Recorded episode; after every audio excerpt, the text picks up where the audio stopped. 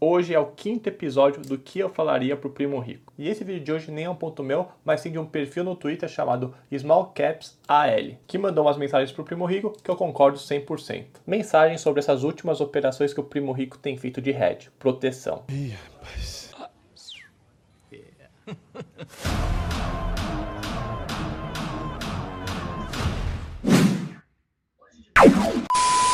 Bom, antes de ir direto ao ponto, vamos retomar qual é a estratégia do Primo Rico de investimentos. Ter 25% em cada uma dessas categorias aqui. E fazer o rebalanceamento conforme o tempo para manter esses 25% em cada um. E isso fazendo de duas maneiras, com os novos aportes e vendendo a parte que tem maior percentual para aplicar na menor parte. Simples assim, sem muito segredo. Como ele mesmo diz, diversifique, aporte e rebalanceie. Simplicidade tem que ter. Lembre dessa palavra, simplicidade. Bom, só que nos últimos dias não sei o que aconteceu, mas o Primo Rico fez algumas manobras aí que eu fiquei muito sem entender. Começou a vender Bova 11 para diminuir a exposição em bolsa, comprou até put para se defender de uma possível queda forte do Ibovespa. Ué? E segundo o primo rico, é que as ações subiram muito. Essa parcela aumentou bem mais que os 25% e precisava diminuir isso. Tá, mas minha pergunta é, por que não fazer o simples como dito antes? Vende o que subiu muito e realoca no que precisa. Simples assim. É verdade.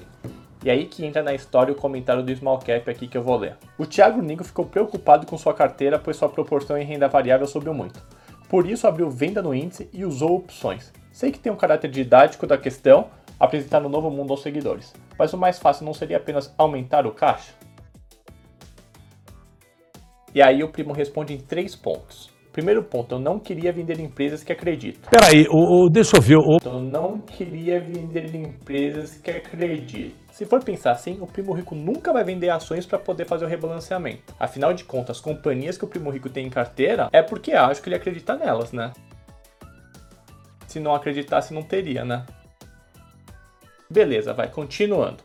Ainda assim, vendi 900 mil reais de Banco do Brasil na casa dos 35, 36 reais. Ou seja, ele falou que não queria vender, acabou vendendo, mas beleza, vamos continuar aqui. Vou pular o ponto 2, que é a cereja do bolo. Vamos pro 3. E eu realoquei caixa, aportei quase 1,6 milhões em renda fixa. Tá, beleza, até aí show, seguindo a estratégia conforme combinado. No entanto, parece que esse novo aporte em caixa, em renda fixa e a venda do Banco do Brasil não foram suficientes. Por isso que eu acho que ele teve que fazer as proteções, né? Mas por que não vender as ações? Essa é a minha grande dúvida. E aquela história de não querer vender porque acredita nas empresas, para mim não colou muito. Para fazer o rebalanceamento, não vejo algo tão ruim assim. Você não vai estar tá vendendo tudo, apenas uma parte. E aí, quando você rebalanceia, você diminui o risco da carteira. Ah, o que pode acontecer se você vender? Pode subir, beleza, você perdeu um pouco da alta, mas se despencar, você não vai sofrer tanto assim. Que acho que é o maior medo do primo rico fazendo essas operações de proteção. E se isso ocorrer, vai ser uma baita oportunidade de compra para o primo rico. Vai conseguir comprar essas ações que acredita muito por um preço muito menor. Bom, essa é a minha opinião seguindo a estratégia do Primo Rico de manter 25% em cada uma dessas categorias. Sobre essa estratégia do Primo Rico, já dei minha opinião no episódio 2. Mas o que é importante é ter um norte para não ficar uma zoeira dessas, né? E agora vamos para o segundo ponto que eu pulei. Muita ganância sendo disseminada no mercado de opções concordo, muita gente parte para ganância desse tipo de operações, mas para você explicar e mostrar os riscos disso, não precisa aplicar, né? Faz um vídeo explicativo que eu acho que a galera já consegue entender.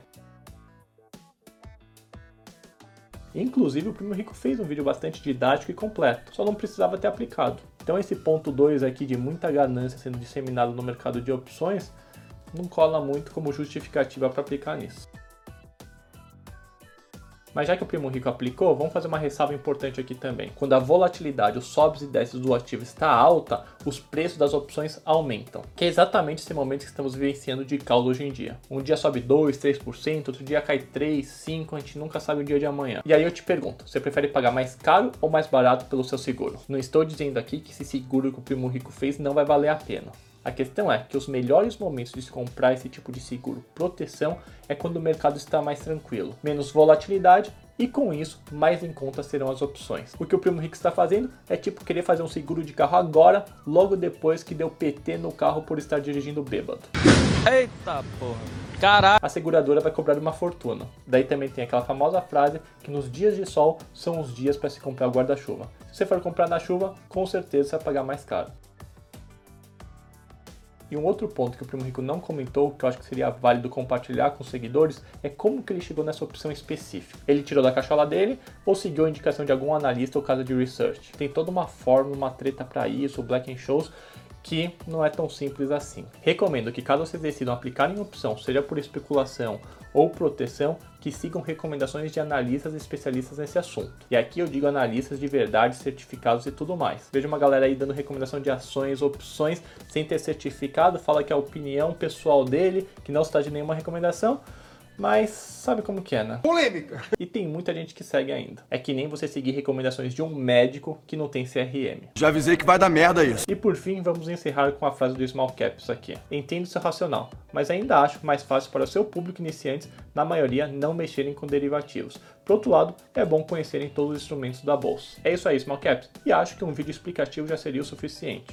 Bom, é isso. Sinceramente, não entendi essa parada de proteções do primo rico, sendo que ele simplesmente poderia vender as ações e rebalancear suas classes de ativos. E não que eu veja esses instrumentos de proteção como algo ruim. Inclusive, muitos gestores fazem, mas se trata de algo complexo. E para o primo rico que busca simplicidade, acho que não tem muito a ver com essa filosofia dele. E vocês, concordam, não concordam?